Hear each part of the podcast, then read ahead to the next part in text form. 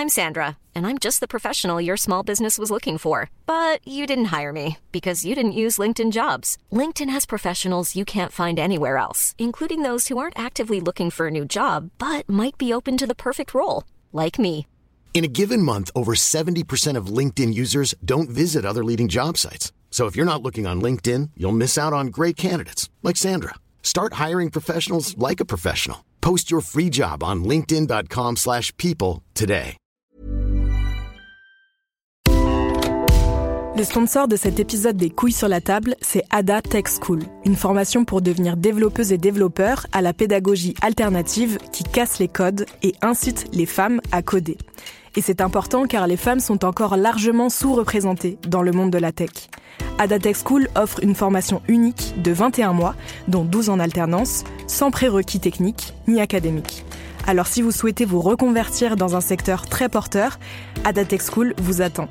L'école est implantée à Paris, Lyon et Nantes. Il y a trois rentrées par an et la prochaine est le 27 mai. On nous dit qu'il reste quelques places. Ça vous intéresse? Vous pouvez postuler dès maintenant ou vous renseigner sur le site adatechschool.fr. Ada, A-D-A, Tech et School. Et en attendant, bon épisode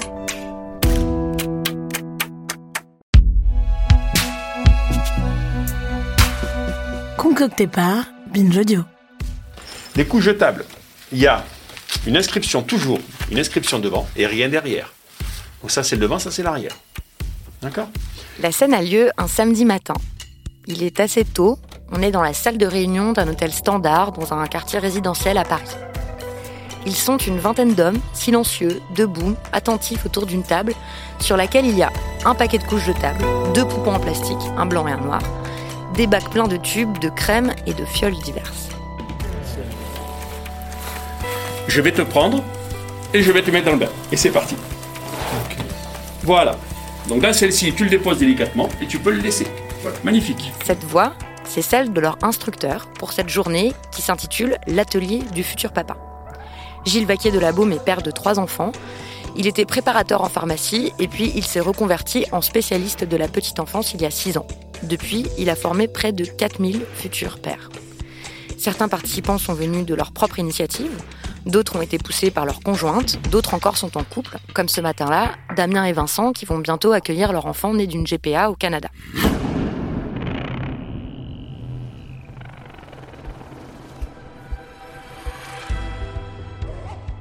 On sait que statistiquement, aujourd'hui encore en France, pour plein de raisons, les hommes s'occupent moins de leurs enfants, en particulier lorsqu'ils sont tout petits. L'une de ces raisons, c'est que ce serait pas leur truc. Un préjugé que j'ai entendu très souvent. Encore la semaine dernière, dans un dîner où des convives bien intentionnés me demandaient sérieusement si, quand même, au fond, les femmes n'auraient pas quelque part des capacités innées qui leur permettraient de comprendre instinctivement les besoins de leur bébé. Et dans cet atelier, moi j'ai aimé la manière euh, directe, pragmatique, concrète, avec laquelle Gilles Vaquier de la Baume enseigne ses techniques, ses savoirs, ses pratiques. Dans cet épisode, il est donc question de ce qu'il faudrait selon lui absolument apprendre quand on devient père. Mais d'abord, une fois de retour en studio, j'ai commencé par lui demander comment son entourage, ses amis, sa famille, a réagi lorsqu'il a annoncé qu'il allait désormais consacrer son temps à la puériculture et dispenser ses formations auprès de futurs pères.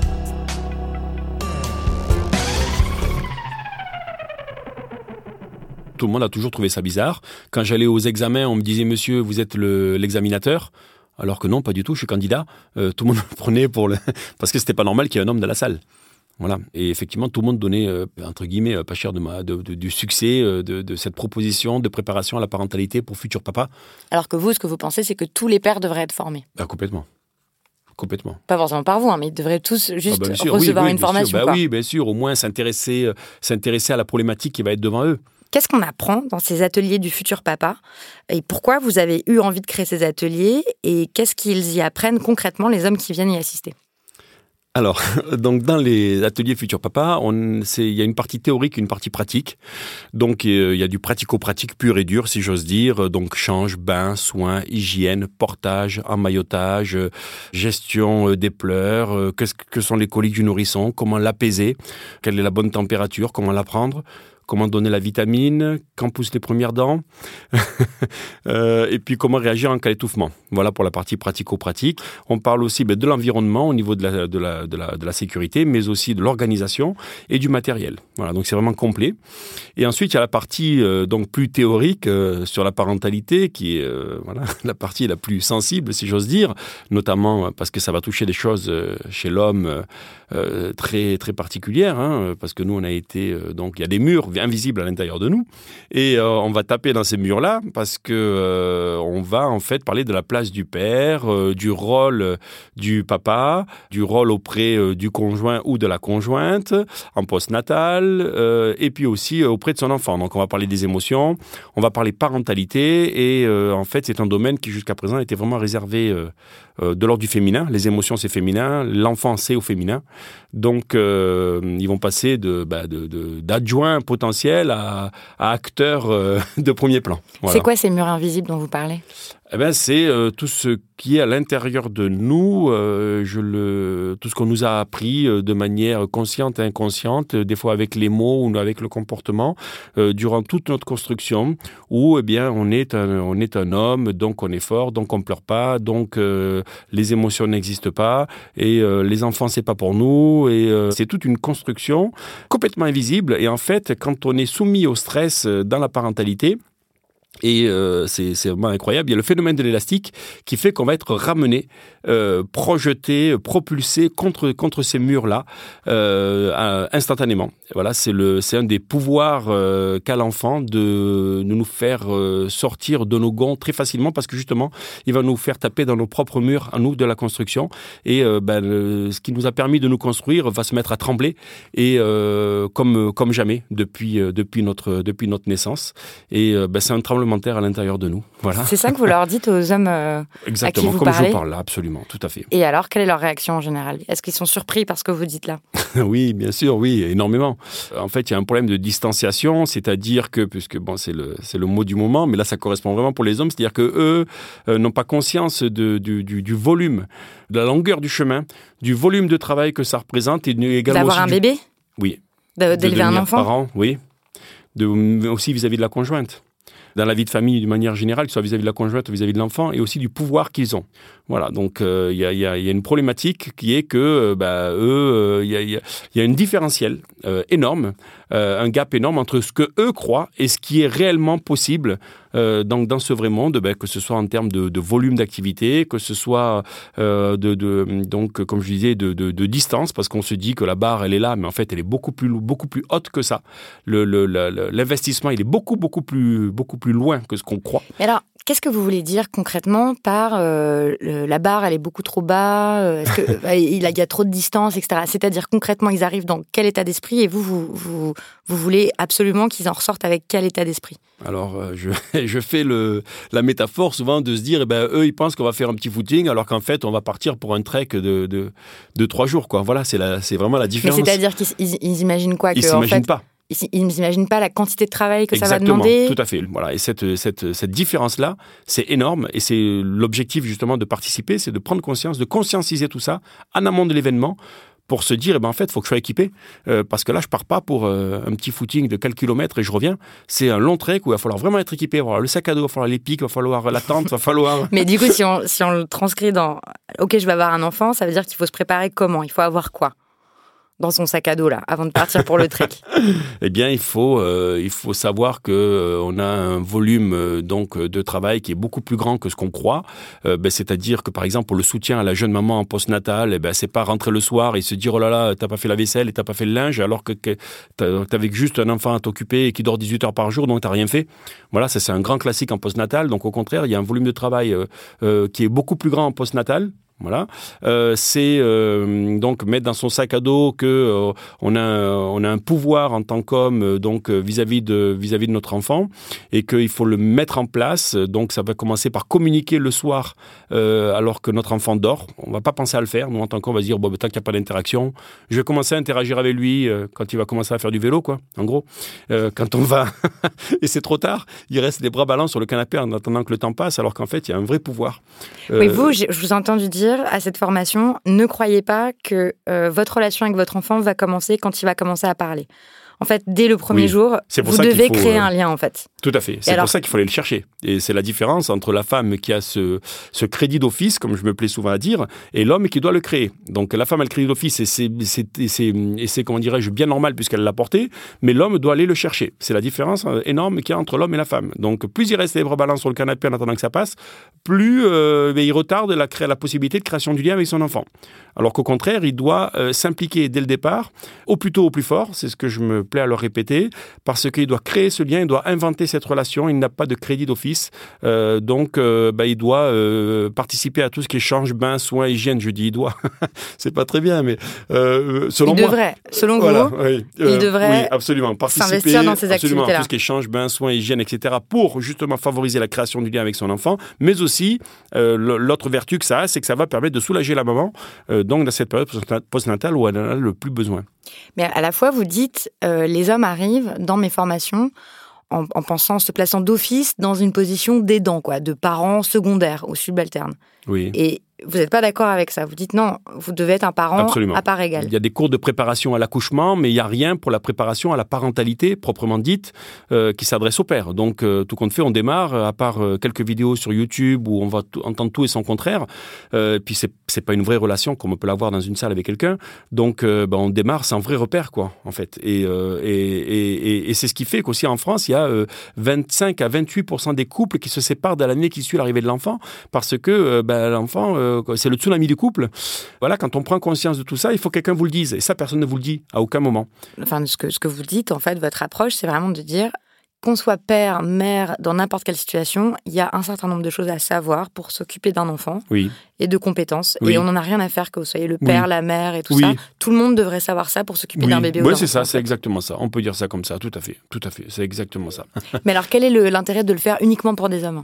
Mais c'est parce que euh, ça leur permet de libérer la parole, le fait d'être entre hommes, et il n'y a pas euh, cette appréhension du jugement euh, de l'autre sexe qui est à côté et qui pourrait vous taper sur le doigt en disant euh, tiens, qu'est-ce que t'as dit, qu'est-ce que t'as fait, Ou, se, ou ou tu t'es intéressé, moquer t'as posé une question bête, euh, ou éventuellement avoir un regard réprobateur ou, euh, ou une petite moquerie, voilà.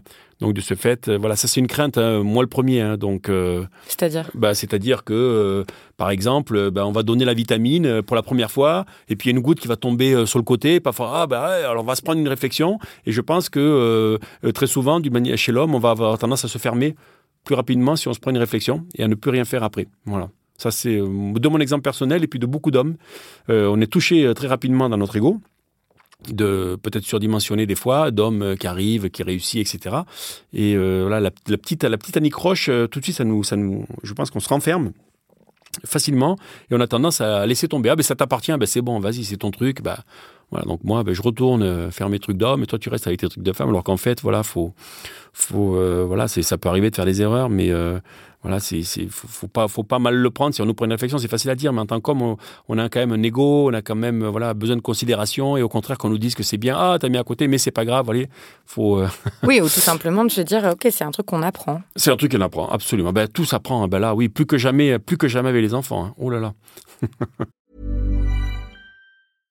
Hey, I'm Ryan Reynolds. At Mint Mobile, we like to do the opposite of what Big Wireless does. They charge you a lot, we charge you a little. So naturally, when they announced they'd be raising their prices due to inflation, we decided to deflate our prices due to not hating you. That's right. We're cutting the price of Mint Unlimited from $30 a month to just $15 a month. Give it a try at mintmobile.com slash switch. $45 upfront for three months plus taxes and fees. Promote rate for new customers for limited time. Unlimited more than 40 gigabytes per month. Slows. Full terms at mintmobile.com. There's never been a faster or easier way to start your weight loss journey than with PlushCare. PlushCare accepts most insurance plans and gives you online access to board-certified physicians who can prescribe FDA-approved weight loss medications like Wigovi and Zepbound for those who qualify. Take charge of your health and speak with a board-certified physician about a weight loss plan that's right for you. Get started today at plushcare.com slash weight loss. That's plushcare.com slash weight loss. plushcare.com slash weight loss. Par exemple, euh, dans les éléments dont vous jugez que c'est indispensable de l'apprendre, il y a cette histoire de pourquoi un bébé pleure. Complètement. Alors pourquoi? Ben alors bah, le, bébé pleure donc euh, parce que ben, il va vous dire euh, trop faim, faim pardon, trop chaud, trop froid, change ma couche, change-moi de là, sommeil. Là, on est sur un besoin impérieux sur lequel on a une vraie action à mener. La deuxième chose, ça va être les pleurs de décharge, donc en fin de journée, émotion et frustration de la journée fin de journée, donc euh, pleurs de pleurs de décharge. Et si ensuite la, troisième, euh, donc ce sera possibilité euh, donc les coliques du nourrisson dans la période 3 semaines, 3 mois. Et là, la distinction, c'est que le pleur, il va monté de 0 à 80 décibels en un seul coup. Il ne va pas monter par, euh, par strate. Et c'est ce qui permet de distinguer la colique du nourrisson, avec un nourrisson qu'on voit qui se force, qui devient tout rouge. Et puis là, pareil, des- on apprend les positions qui apaisent les réponses à apporter à tous les cas de figure. Mais au moins, on sait distinguer. Quand il pleure, voilà, c'est extrêmement simple. euh, que euh, la façon dont je vous présente les choses, c'est soit il y a les besoins impérieux, soit c'est les pleurs de décharge. Euh, par exemple, si, soit c'est les coliques. S'il a plus de 3 mois, qu'il vient de manger et qu'il n'est pas 17 heures, d'accord, et ben on, voilà, ça permet de ça permet de situer en fonction des critères et de savoir quelle est la réponse, quelle est la réponse à apporter, quoi. Voilà. Vous m'avez dit que parfois vous arrivez dans la salle et vous m'avez dit, euh, je les vois là, ils sont les bras croisés, musclés, tatoués, genre, euh, ouais, je vais quand même pas apprendre grand chose sur un, un enfant, quoi. Oui. Ça va, qu'est-ce que je peux bien apprendre sur ça? Oui, exactement. C'est exactement ça. Qu'est-ce qu'il veut Qu'est-ce que c'est que cette histoire? Et euh, un jour, il y a un monsieur qui arrivait en me disant Bah attends, euh, je suis au téléphone. Il était au téléphone. Il dit Attends, ben écoute, ouais, je suis sur un truc papa, là, je sais pas quoi, là. Et euh, donc, en fait, ça m'a donné une pêche énorme après pour la journée, pour, euh, pour l'axe que j'avais pris, qui était l'importance d'avoir des connaissances en amont. Euh, justement, qui pouvait, ça, pouvait, ça pouvait tout changer. De, et donc, euh, le D'être préparé, euh, de prendre ça au sérieux, en fait. oui, de prendre ça au sérieux. Il y avait des connaissances et des compétences techniques et aussi euh, intellectuelles, enfin je vais dire psychologiques, parce que bah voilà, nous on aurait tendance à dire bah, qu'est-ce que c'est ce petit bébé qui va pas changer notre vie, ça va, c'est pas la fin, c'est pas ça, c'est pas ça qui va faire que. Donc si un couple sur quatre qui se sépare, c'est bien que c'est ça qui va faire que. Premièrement, Euh, on a une tendance peut-être aussi à surestimer un petit peu nos, d'une manière générale, les cas, ouais, ça je te le fais, ça c'est rien, ça c'est voilà. Quoi, comme- les hommes auraient tendance à surestimer leur Oui. capacité par rapport à, à oui. ça? Oui, d'une manière générale, j'allais dire, euh, moi le premier. Voilà, ouais, ça, je le fais, bah, ça, facile, les doigts dans le nez, t'inquiète, c'est rien. Et puis voilà, c'est très masculin. C'est juste dire, voilà, c'est normal, ça touche dans notre virilité. euh, comment ça, je peux pas le faire? Hmm. Voilà. Et c'est important de savoir qu'on ne devient pas père parce qu'on a un enfant ou parce qu'on a un papier. Qu'est-ce que ça veut dire devenir père alors? Si c'est pas un papier, si c'est pas le fait d'avoir Ben, un ça veut dire euh, on s'approprie ce rôle. Et si on se l'approprie, hein, comme un peu un rôle au théâtre, ou si on se l'approprie dans la tête, ensuite on est, on est très bon euh, dans les actes. Voilà. D'où l'intérêt de participer parce qu'on prend conscience. C'est ça, c'est-à-dire qu'en fait, il s'agit de prendre conscience de tout ce qu'il est possible de faire et de tout ce qu'on doit faire quand on a un enfant. C'est ça, c'est ouvrir le champ du possible euh, au travers de cette journée ensemble, où on n'est qu'entre hommes, et tout compte fait, on peut tous dire, parce que voilà, la parole est ouverte, et euh, voilà, c'est un, un stage réservé aux hommes pour leur dire, ben vous aussi, euh, vous êtes des mamans comme les autres, voilà. Là, il y a des futurs pères qui vont écouter Oui. cette conversation. Qu'est-ce que vous voudriez que tous les hommes sachent avant d'avoir des enfants? Qu'il faut, euh, en premier lieu, euh, s'occuper avant tout et surtout de la maman. Qu'il y a euh, donc une relation à construire avec son enfant, que ça ne va pas tomber du ciel. Qu'il a un vrai pouvoir, euh, les pouvoirs insoupçonnés du rôle de père, euh, donc dans cette période postnatale. Et ça commence déjà ne serait-ce que à la maternité, puisqu'il y a une étude qui a prouvé que la présence du père lors de l'accouchement, ça développe l'ocytocine. L'ocytocine, c'est l'hormone de l'amour, c'est ce qui va permettre au col de s'ouvrir. Alors maintenant, on laisse rentrer les pères suite à cette étude, par exemple. Donc, euh, euh, il, en fait, il a plein de pouvoirs dans plein de domaines. Et, euh, il, faut, il au moins qu'il se rappelle euh, que ben, c'est la maman qui va compter avant le, avant le bébé en postnatal, voilà, bien qu'il faut construire cette relation et que derrière, euh, ben, au final, euh, à moyen terme, parce que moi, je, vraiment, mon expertise, elle est sur le 0-6 ans, euh, il y a un gain à récupérer qui est vraiment immense, qui est le plus beau cadeau de la vie, qui est la, la super qualité de relation qu'on puisse avoir avec notre enfant. Voilà, et ça, c'est l'objectif. Là où vous trouvez que, en fait, la plupart du temps, les pères ne créent pas vraiment un lien avec leurs enfants tant qu'ils sont petits, quoi, jusqu'à 6 ans. Oui. Traditionnellement, en fait. Oui. Euh, ça, ça se fait pas. Ils imaginent pas qu'ils peuvent jouer un Tout à rôle. fait, tout à fait. Et puis surtout, que si ce, surtout, surtout à l'envers, on va prendre le problème à l'envers, surtout, c'est que si ce lien n'est pas créé, et que euh, par, des, par des petites violences éducatives ordinaires, on, on abîme ce lien, euh, et bien en fait, au lieu de le faire grossir, on l'abîme et on met des coups de rabot virtuels dans quelque chose d'autre qui est virtuel, que le lien d'attachement. Donc, euh, il faut déjà se dire que dans la parentalité, la première des choses, c'est d'éviter de se détruire avant de penser absolument à vouloir, se, à vouloir construire quelque chose. Parce que on a beaucoup de stress. Le stress, c'est l'attaque. Pour tout le monde. Et, euh, et l'attaque, eh ben, ça va, euh, c'est lever la voix, c'est menacer, c'est dire des mauvais mots, voire même, euh, voire même taper. Et ça, ça détruit le lien d'attachement. Et au final, on est en train, en train d'abîmer le ce pourquoi on, veut construire. Donc, donc c'est faire du mal à ce qu'on est en train de, de bâtir. Donc voilà, là, voilà ce qui, voilà ce qui peut se passer si on n'est pas hyper impliqué dans cette parentalité. Et après, quand on perd la main, ben là, il y a tout qui glisse. Et c'est ça, euh, qui, c'est ce à quoi il ne faut pas arriver. Il faut tendre vers quelque chose de différent de ça. Et au contraire, euh, donc éviter de s'abîmer, construire le lien. Et puis derrière, moi je leur dis souvent, euh, le soleil se lève derrière la montagne, il va falloir grimper cette montagne jusqu'à l'âge de 6 ans. Et après, ben, va arriver l'âge de, la, l'âge de la raison, le fameux âge de la raison, 6 ans et demi pour les plus jeunes. Et à partir de là, eh ben, on va avoir une nouvelle relation avec notre enfant. Mais cette parentalité, c'est 0-1 an, la question sur le nourrisson, et 1 an, 6 ans, la question sur de, de l'éducation positive, de la construction ou de l'évitement de la destruction du lien. Voilà, selon moi. Alors, comment un père peut être impliqué dès le premier jour de la vie de son enfant, et ce jusqu'à 6 ans? Comment concrètement il peut s'impliquer? Qu'est-ce que ça veut dire s'impliquer? Parce que quand on parlait tout à l'heure, vous me disiez, euh, oui, il y a des pères qui pensent qu'ils sont très impliqués parce qu'ils poussent la poussette. C'est ça. Tout à fait. Ben, déjà, euh, il y a tout ce qui est de l'ordre du, du, du, je sais pas comment je peux dire ça, du ménager à la maison. Donc, ben, le, le ménage, euh, repassage, euh, etc., etc. Voilà, parce que ça, c'est vraiment euh, euh, l'occasion jamais d'offrir à sa conjointe la possibilité de se reposer au maximum et de lui aussi lui envoyer le message qu'elle a quelqu'un sur qui elle peut vraiment, vraiment compter. Voilà, donc c'est pas forcément des choses hyper agréables quand on rentre du boulot. Mais euh, Personne n'aime faire dis. donc c'est le travail domestique. C'est voilà le travail domestique. Voilà, c'est le mot que je cherchais. Donc ben voilà, ben c'est euh, si c'est pas fait, ben je le fais, alors que j'avais pas l'habitude de le faire. Voilà, ça c'est ça, c'est déjà vraiment quelque chose qui est très important. Je le sais parce que dans cette, euh, parce qu'on se retrouve euh, la maman souvent euh, seule euh, au bout de quatre mois ou trois mois, quand vous avez moins de visites, et puis avec une tonne de linge, avec ça, avec des choses à faire, et le papa qui dit mais comment ça se fait que la vaisselle déborde, etc. T'as rien fait de la journée, enfin voilà. Donc déjà c'est déjà c'est ça concrètement, voilà, s'impliquer sur le travail domestique. Ensuite, eh ben, c'est commencer à ben, participer à tout ce qui change bain, soins, hygiène pour créer du lien avec son enfant c'est s'occuper plus que jamais de sa conjointe en postnatal. C'est euh, par exemple participer, euh, donc pour être plus concret, par exemple sur l'allaitement. Qu'est-ce qu'il peut faire pour l'allaitement Le papa, ben, il peut ben, euh, aller chercher le nourrisson, le mettre au sein, vérifier qu'elle est dans la bonne position, donner de l'eau à la maman pendant qu'elle euh, pendant qu'elle euh, pendant qu'elle l'allaite. Euh, c'est aussi lui ben, lui proposer, lui dire par exemple, euh, pour rester sur la question de l'allaitement, mais c'est aussi aller préparer les biberons. Euh, c'est euh, donc par exemple lui dire ben voilà, euh, je sais qu'il y a des bouts de sein euh, donc en silicone qui peuvent aider. Est-ce que tu as Il y a des crèmes anti euh, il y a des crèmes anti crevasses, il y a des euh, il y a des tisanes pour favoriser l'allaitement, pour les montrer qu'on va chercher des renseignements, ne serait-ce que tout ça. Ça ça, ça Donc s'informer par exemple aussi. s'informer également aussi, parce que ben, en fait, il y a deux hormones, il y a la prolactine qui va produire le lait, et il y a l'hormone, toujours l'ocytocine, et le papa, l'ocytocine c'est le robinet. Donc le papa, dans l'allaitement, c'est le robinet. Donc il a un hyper rôle à jouer. Quand on dit ça, c'est vraiment énorme, voilà, c'est clair, Euh, c'est précis pour eux. Donc il dit, bah, chérie, je suis le robinet, donc t'es gentil, je, aussi, je peux aussi participer à ça.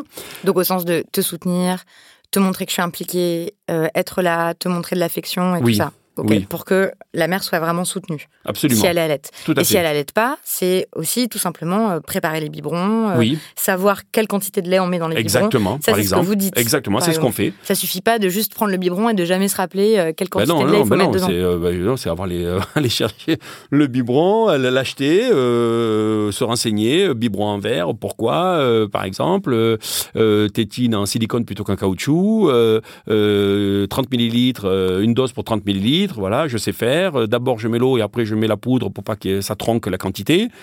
Voilà, c'est Oui, mais en fait, c'est ça que j'étais impressionnée là dans votre atelier, c'est que c'est hyper précis, chaque truc, et vous prenez ça très au sérieux en fait. C'est-à-dire Oui. que ça va à l'inverse de cette espèce d'idée reçue que ce serait des histoires de bonnes femmes, quoi, des trucs de bonnes Exactement. femmes, alors qu'en fait, bah, ce sont des compétences, ce sont des savoir-faire, c'est Ah oui, très sûr. précis tout ça. Oui, complètement, bien sûr. Bah, si vous voulez savoir quelle dose de lait donner euh, jusqu'à l'âge de 5 mois, il y, a la, il y a la règle d'Aper qu'on appelle. Donc, on prend les kilos. On, on, par exemple, on va dire un bébé de 4 kilos. 4 kilos, euh, on, on- on va pousser. 4 kilos, ça fait 4000 grammes. Divisé euh, par 10, ça fait 400. Plus de 150, on rajoute tou- toujours 250. Ça fait qu'un enfant de 4 mois, il doit boire 650 millilitres de lait. Voilà, ils le savent. Voilà, parce qu'il suffit de connaître son poids. Voilà, comme ça, c'est carré. Puis, on a, on a tout pour réussir, quoi, en fait. Parce que si on rentre là-dedans, comme dans un supermarché, euh, Et je alors, fais confiance à mon instinct. mais pourquoi pas? Ben, pourquoi pas? Mais alors, qu'est-ce qui se passe? C'est vous, apparemment, vous Ben, n'êtes pas pourquoi d'accord pas, avec et- cette approche. Ben oui, parce que si vous voulez, euh, quand on va, ben, c'est que- ce que- l'exemple qu'on vient de citer à l'instant, c'est-à-dire que si par exemple euh, la maman dit va faire le biberon, euh, ben, s'il a, s'il a pas la connaissance que je viens de donner à l'instant, il fait comment? Il va regarder, il va dire attends, je vais regarder une vidéo sur YouTube à chaque fois qu'il va, chaque fois qu'il va poser, chaque fois qu'il va lui poser une question. Voilà. L'idée, c'est justement de savoir en amont, dire ouais, il n'y a pas de problème. Hop, je claque des doigts, tac, c'est fait. Euh, c'est vrai, ben, 4 kilos, je sais, parce que je l'ai marqué dans mon appli, tac, tac, ça fait 650 ml de lait. Il y a 6 biberons par jour, ça fait 6 biberons de 110 à peu près, je mets 4 doses. Voilà, boum, c'est clair, c'est net, c'est carré, c'est efficace. Et en 5 minutes, et ça, c'est un vrai partenaire. C'est pas, pas un associé, c'est pas un supplétif. C'est euh, à égalité. Et c'est ce qui compte. Parce que ça appartient autant c'est le message qu'on leur envoie. Au final, c'est que ça leur appartient autant qu'à la maman. C'est pas la maman qui a un enfant et moi qui suis en. Qui, la maman, c'est le paravent et moi, je suis derrière. Et puis, je me cache et puis, quand on m'appelle, j'arrive. C'est pas comme ça que ça fonctionne. Il y a euh, à parts égales, à tous les niveaux, que ce soit sur le domestique, soit vis-à-vis de l'enfant, peu importe, on est à parts égales euh, responsable de cette situation. En un mot, c'est quoi pour vous être un bon père? Être un bon papa? Aujourd'hui, ça Ah, veut dire quoi? Être un bon papa, c'est euh, être un phare. Voilà. On est toujours le point qui montre la direction, d'accord Mais c'est aussi le point vers lequel on peut venir se ressourcer. Il faut être une source d'amour inconditionnel. Et c'est là toute la difficulté. Mais en fait, c'est pas très différent du rôle de mère, c'est même la même chose. Bah non, il n'y a abso- absolument aucune différence. J'ai même euh, fait un, un jour un atelier pour une grande marque euh, où il n'y avait que des femmes. Euh, J'ai pas changé un mot. euh. J'ai jamais changé un mot parce que c'est exactement la même chose en fait. Pour vous, un père, il a le même rôle qu'une mère. Bah, 100%.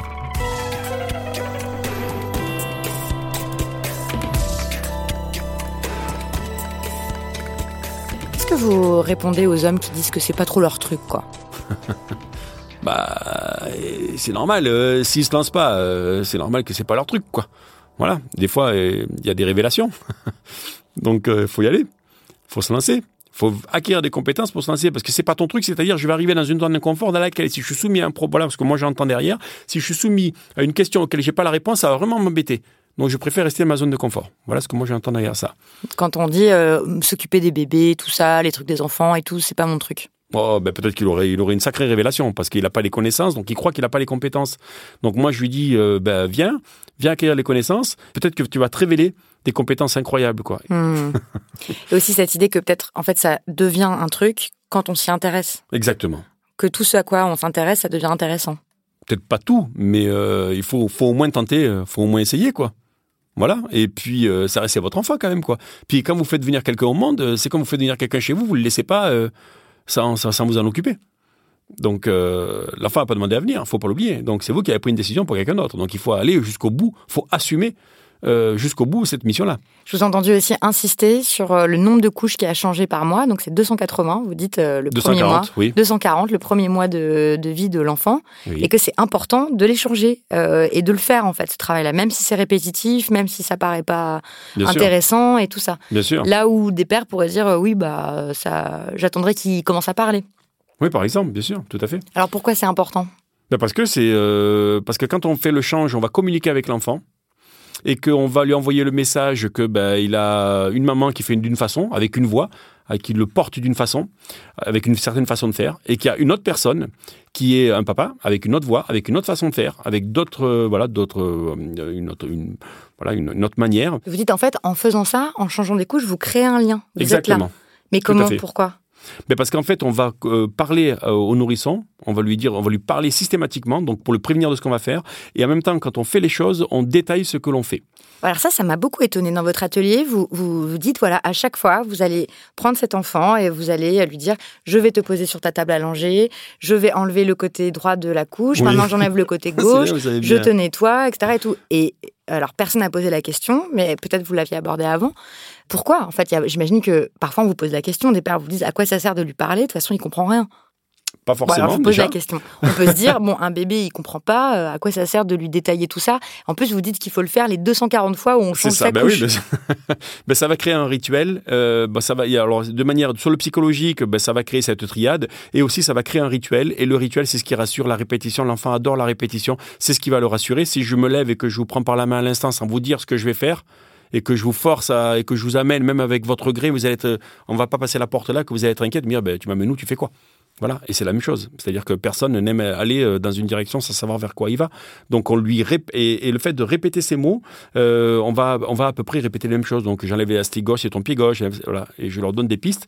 Et répéter ça, ben il sait que quand il dit euh, j'enlève l'élastique gauche et ton pied gauche, il sait que la fois d'après ça va être voilà. il, il, connaît les étapes et ça lui permet de se situer euh, dans l'évolution, par exemple, du, au cours du change. il sait que là c'est fini, c'est bientôt fini. Même si le bébé comprend pas exactement tous les mots. Oui, bien sûr, c'est une intention. Et de toute façon, euh, même jusqu'à très tard, euh, les enfants entendent beaucoup plus l'intention que les mots euh, faut pas compter sur les mots. Et euh, on aurait tendance à croire que ça fait dix fois que je lui dis qu'il n'aurait jamais répété cette phrase. Euh, donc c'est pas les mots qu'ils entendent, c'est l'intention avant tout. Donc va te coucher s'il te plaît parce qu'il est 9 heures par exemple. Ben, ça c'est un vrai argument, sauf que c'est pas ça qui va marcher. parce que lui il va entendre, moi c'est moi le premier, hein, il va entendre, ben tiens là il est 9 heures, il y a mon film qui va commencer. Et si c'est vraiment ça vous votre intention qu'il aille se coucher parce qu'il y a quelque chose derrière ou parce que voilà il va il va entendre l'intention qu'il y a derrière plus que les mots en soi. Et donc. Et c'est ce qui fait que ça fonctionnera pas. Mais qu'est-ce qui serait différent? Qu'est-ce qui marcherait alors? Ah bah, ce qui marche, bah, toujours, c'est les astuces. Euh, avant l'âge de la raison, c'est pas la peine d'appuyer sur un bouton qui marche pas. Donc, euh, il faut passer par des trucs et astuces. Et ben, euh, par exemple, ça peut être, ben, montre-moi, quel est, c'est quoi ton livre préféré? Tu peux me le montrer, s'il te plaît, sachant que l'armoire à livres est dans sa chambre. Mais il va vous l'amener. tu es capable de m'emmener dans la chambre si je ferme, si je ferme les yeux et que, je que tu me guiderais? Il va le faire. Si vous lui dites, ben, tiens, t'as déjà pris l'avion Super Papa? Il va vous, vous, tendre la main pour un ticket. Euh, tu veux pas monter de coucher? Allez, vas-y, accroche-toi à mon cou. Voilà, c'est passer par d'autres chemins pour aller du point A au point B. Parce que si vous restez dans le, dans le chemin classique qui est c'est 9 heures, tu dois aller te coucher, ben, il va vous dire non. Et s'il vous dit non parce qu'il va entendre votre intention, avant tout, ben, à ce moment-là, euh, vous, vous allez vous braquer. Si vous braquez, vous allez avoir du stress. Si vous avez du stress, vous allez attaquer. Donc, et si vous attaquez, vous allez vous détruire. Donc, euh, pour, voilà, le lien, c'est ça. Donc, l'idée, c'est de passer par d'autres chemins pour, au contraire, construire et éviter de se détruire, tout simplement. De casser, hein, se détruire c'est un grand mot, mais de casser, d'abîmer euh, cette, cette, ce lien d'attachement qui est complètement virtuel. Mais par contre, quand il casse, là, on s'est bien rendu compte que ça a cassé. Quoi. Et le temps passe, et, en gros, bah, le temps, ça ne se rattrape pas par essence. Euh, et, puis, euh, et puis le lien d'attachement, après, bah, c'est quand même, ça reste difficile. Il n'est jamais trop tard pour bien faire, évidemment, mais ça reste quand même, c'est compliqué. Ça reste beaucoup plus compliqué, donc autant, autant être à fond dedans dès le départ, qui plus est si on est le papa. Pourquoi, pourquoi vous tenez tellement Parce qu'on on entend là que vous êtes passionné par, les questions euh, de, d'éducation, de parentalité.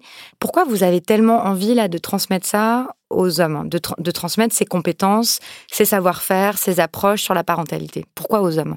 Parce qu'au final, euh, c'est ceux qui ont le moins conscience et c'est ce qui va tout changer. Voilà. L'homme, d'une manière générale, eh ben, il, va, il pense que voilà, ça, ça va se faire quoi qu'il arrive. C'est pas un petit bébé qui va changer euh, toute ma vie, alors qu'en fait, oui, complètement. Qu'on rentre dans une nouvelle bulle de vie, que rien ne sera plus jamais comme avant. Donc l'homme, lui, il rentre un peu plus inconscient dans cette parentalité.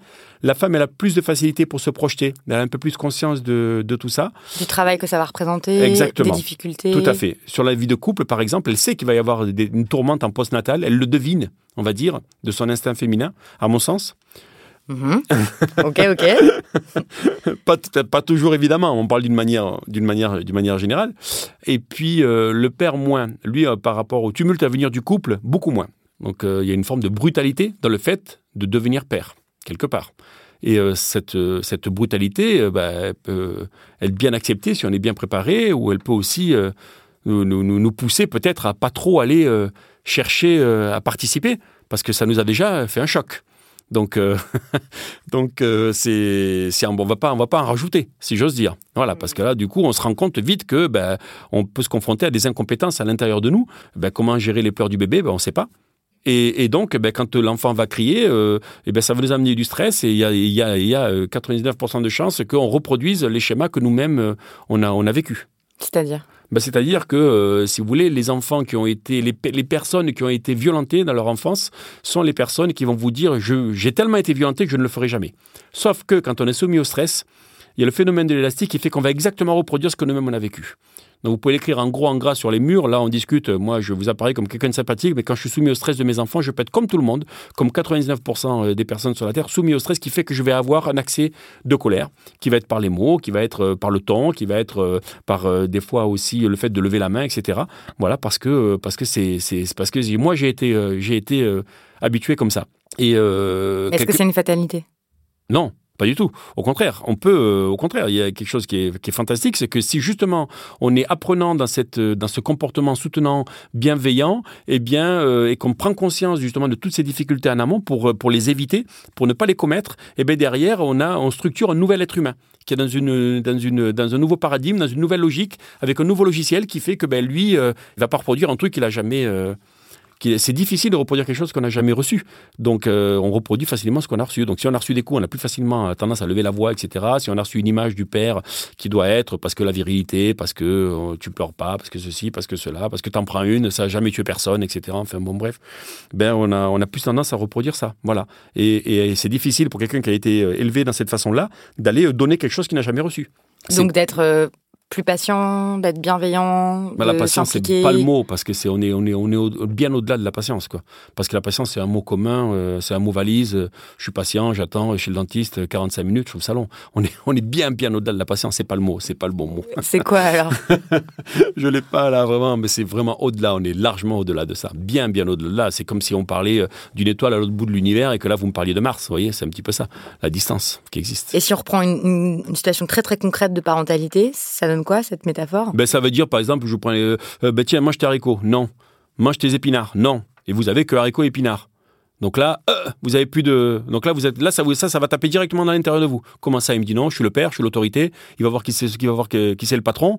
Et on a vite tombé, on va vite tomber dans un schéma. Attends, euh, je t'explique. Euh, C'est haricots ou épinards. Donc là, maintenant, tu choisis un des deux et tu voilà. et, et- en fait, il faut faire un double faux choix. Voilà, que- que- qu'est-ce que tu préfères, haricots ou épinards Et l'enfant, avant 6 ans, comme il n'a pas l'esprit de, de, de, de vous dire t'as pas autre chose, il va choisir ce qui est de moins violent pour lui, le plus acceptable. Si vous lui dites viens, faut te laver, ben non, non, non, allez, la douche ou le bain? À partir du moment où il croit qu'il prend une décision, voilà, il va le faire. Voilà, parce que vous lui faites croire qu'il prend une décision avec vous. Quel temps il faut aujourd'hui? Viens voir. Quel temps il pleut? Qu'est-ce qu'on met quand il pleut? Il vous dit le kawaii et il mettra le kawaii avec grand plaisir. Voilà, donc ça, ça, ça, c'est une petite technique, ça s'appelle le double faux choix, poser une question, dire un mot, c'est des choses qui fonctionnent, voilà, et qui peuvent vous éviter justement d'aller dans le mur dans la relation. Parce que si vous avez plus de cartes, en fait, ça vous crée un stress. Le matin, avant de partir à l'école, par exemple, vous dit, ben non, euh, avant de partir à la crèche, tu viens, on y va. Non. Ben, s'il a décidé qu'il voulait dire non, ben, c'est non. Et là, qu'est-ce que vous faites? C'est soit vous l'attrapez par le callback, vous dites ben, c'est comme ça, parce que moi, derrière, eh ben, j'ai euh, du travail, j'ai ça, et tout le stress que vous avez à l'intérieur de vous, l'enfant a le pouvoir de vous le faire jaillir plus fort que votre conjointe, votre, votre pire ennemi. Euh, c'est vraiment quelque chose, c'est comme un puits de pétrole, si tu tapes dedans, ça va jaillir. Et, de ce fait, si vous n'avez pas l'astuce pour, euh, pour basculer vers autre chose, D'accord Et, ben, vous allez, comment dirais-je, ben, forcément tomber dans le, stress, et le stress, c'est l'attaque. Donc, ben, un enfant qui vous dit ça, on va lui dire, par exemple, OK, euh, allez, euh, euh, si on part maintenant, eh ben, je pense qu'on va être le premier à arriver. Est-ce que tu veux qu'on soit dans les premiers Il participe. Moi, j'avais été au premier étage, je dis, allez, le premier qui touche la porte en bas.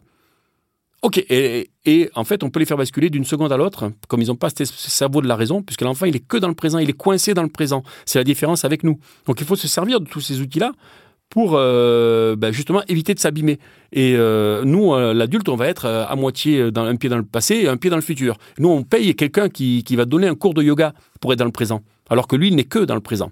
Et cette distance, ne serait-ce que ce que je viens de vous dire là, c'est hyper important à savoir en connaissance dans la parentalité, parce qu'on se dit ah oui, c'est vrai, on est, vous voyez, on est, on est, on est deux êtres humains qui ont, on pas les mêmes paramètres. Puisque nous, on a un pied dans le passé, un pied dans le futur, lui, il est que dans le présent. Donc quand on lui dit, par exemple, attention, le verre au bord de la table, il va tomber, le rapport de cause à effet, la conséquence n'existe pas. Donc vous lui parlez de quelque chose qui n'existe pas. Attention, ça va tomber. Le verre tombe. Qu'est-ce que je t'avais dit? Quand est-ce que tu vas comprendre qu'il faut que tu m'écoutes? Que c'est moi l'autorité, etc. Et de toute façon, tu en as pris pour 20 ans. C'est comme ça, c'est pas autrement. Voilà. Et à 18 ans, tu pourras sortir. Moi, c'est ce qu'on me disait. À 18 ans et une minute, je suis parti. et donc, il n'y a pas de rapport de cause à effet parce qu'il est que dans le présent. Donc lui, son idée, c'est de manipuler. Donc si je vois que tu es dans la manipulation, ben, on fait un substitut. Donc si tu veux, je te propose que tu préfères pâte à modeler ou dessin. Voilà. Ou je te donne le gobelet en plastique. Et pour le verre sur la table, là, on fait quoi? Ben c'est ça. On donne, ben, un- je vois que tu veux manipuler. Je te donne un, un gobelet en plastique ou, euh, je, ou je te donne pâte à modeler ou dessin. Qu'est-ce que tu préfères?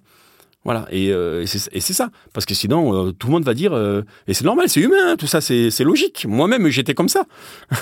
Vous étiez comme ça- comme père euh, au début, oui, bien sûr. Bien sûr, parce que j'avais pas de connaissances. Donc tu dis, attention, ça va tomber une fois, deux fois. Et quand on dit une fois, deux fois, tout le monde dit deux et demi. Parce qu'on voit bien que ça marche pas. Deux, trois quarts. et on lève la main. Attention, là, là, s'il comprend pas, mais c'est pas ça, ça ne marche pas. Parce que là, on dit voilà ce qui va se passer dans deux secondes. deux secondes n'existe pas. Pour vous, ça existe. Pour lui, ça n'existe pas. Il y a que maintenant qui existe.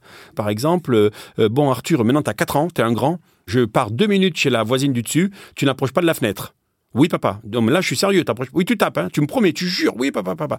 Sauf qu'en fait, là, on est en train de parler à un enfant. Donc là, ce que j'ai dit, c'est tout à fait normal. Hein. Donc j'ai confiance en lui. J'y vais. Et en fait, qu'est-ce qui se passe derrière? Eh Il y a deux phénomènes qui se passent. Le premier, c'est que quand on lui dit on revient dans cinq minutes, eh ben, lui, au bout de 20 secondes, il, est, il, a, il a en droit de croire que ça fait trois quarts d'heure. Parce que la notion de temps n'est pas la même. D'accord? Donc ça, c'est un premier phénomène. Donc du coup, ben, il y a une angoisse qui est beaucoup plus rapide que si on qu'au bout des vrais, des vrais cinq minutes premièrement. Et deuxièmement, euh, ce qui va le guider, c'est euh, l'émotion. Il y a l'émotion moteur. Si l'émotion moteur, c'est l'angoisse, il va aller à la fenêtre. Et c'est ce qui fait qu'il y a des défenestrations tous les jours. Parce qu'on lui a dit, attention, dans deux minutes, je suis là, tu ne bouges pas. Oui, papa, je te promets. Sauf que, ben, deux minutes, le rapport au temps n'est pas le même. D'accord? Donc, ben, au bout de 20 secondes, il est angoissé, et, puis en même temps, il ne peut pas se retenir parce qu'il n'a pas le cerveau de la raison. Et ça, si on n'a pas cette connaissance-là, et bien tout simplement, et ben voilà, voilà les drames qui peuvent arriver voilà, sur, sur, des, sur des, des, bêtises, sur des connaissances de choses simples. Euh, vous êtes dans la salle de bain, il est assis dans le bain, il dit attention parce qu'il y a le. Je vais prendre un autre exemple pour, euh, voilà, pour la question de l'émotion moteur parce que c'est important. Euh, il est assis dans la baignoire, il dit attention parce qu'il y a le robinet derrière toi. Oui, papa. non, tu fais attention parce que tu fais pas mal. Oui, papa. Et deux secondes après, tu entends boum, aïe Mais je viens de te le dire à l'instant, mon sang. Parce qu'il est revenu au jeu. Il ne peut pas être dans le jeu et faire attention. Nous, on peut faire deux choses à la fois peut conduire, passer les vitesses, etc. Voilà. Mais là, on est sur, on est euh, monopensé, si j'ose dire. Voilà, c'est, euh, l'émotion qui va décider. L'émotion, c'est le jeu, c'est le jeu. Donc, il va pas pouvoir se dire, je joue, je dois faire attention. Et euh, c'est ce qui fait que deux secondes après, on revient, on est légitime après, si on n'a pas la connaissance, de dire, ben, je viens te le dire.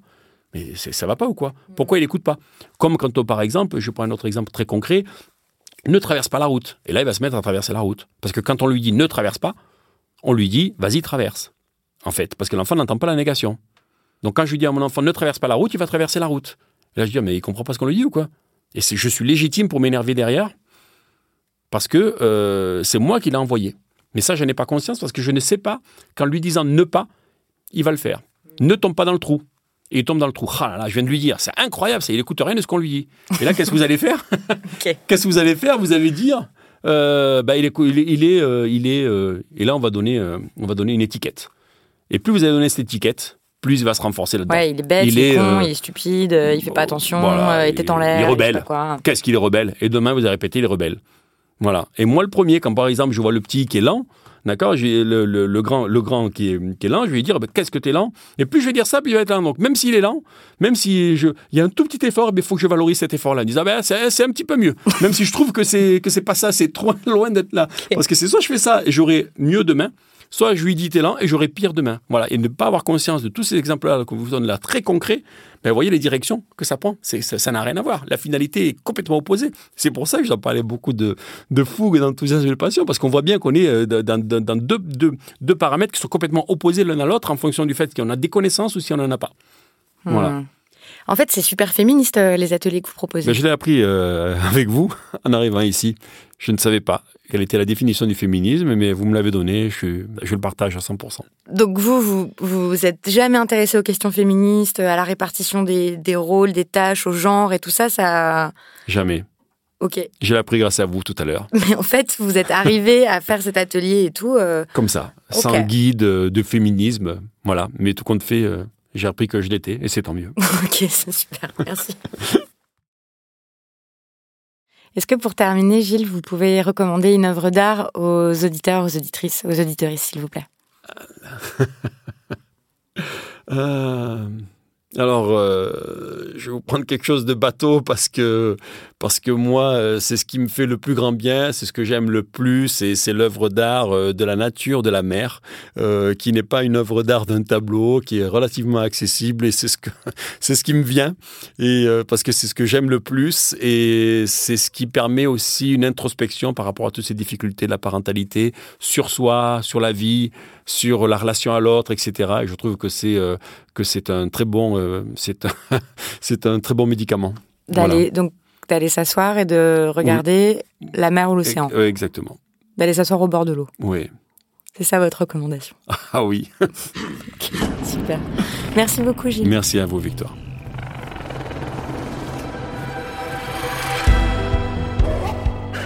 C'était Les couilles sur la table. Dans l'équipe, cette fois-ci, il y avait à la prise de son Quentin Bresson, à la réalisation Solène Moulin et toujours à la production Camille Regache et à l'édition Naomi Titi.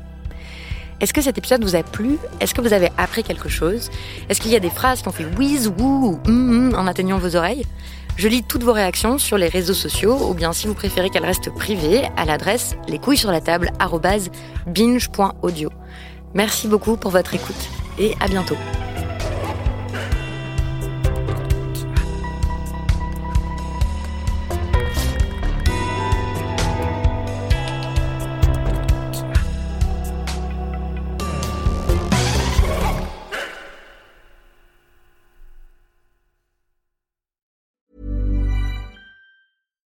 Flexibility is great. That's why there's yoga. Flexibility for your insurance coverage is great too. That's why there's United Healthcare Insurance Plans. Underwritten by Golden Rule Insurance Company, United Healthcare Insurance Plans offer flexible, budget friendly coverage for medical, vision, dental, and more. One of these plans may be right for you if you're, say, between jobs, coming off your parents' plan, turning a side hustle into a full hustle, or even missed open enrollment. Want more flexibility? Find out more about United Healthcare Insurance Plans at uh1.com.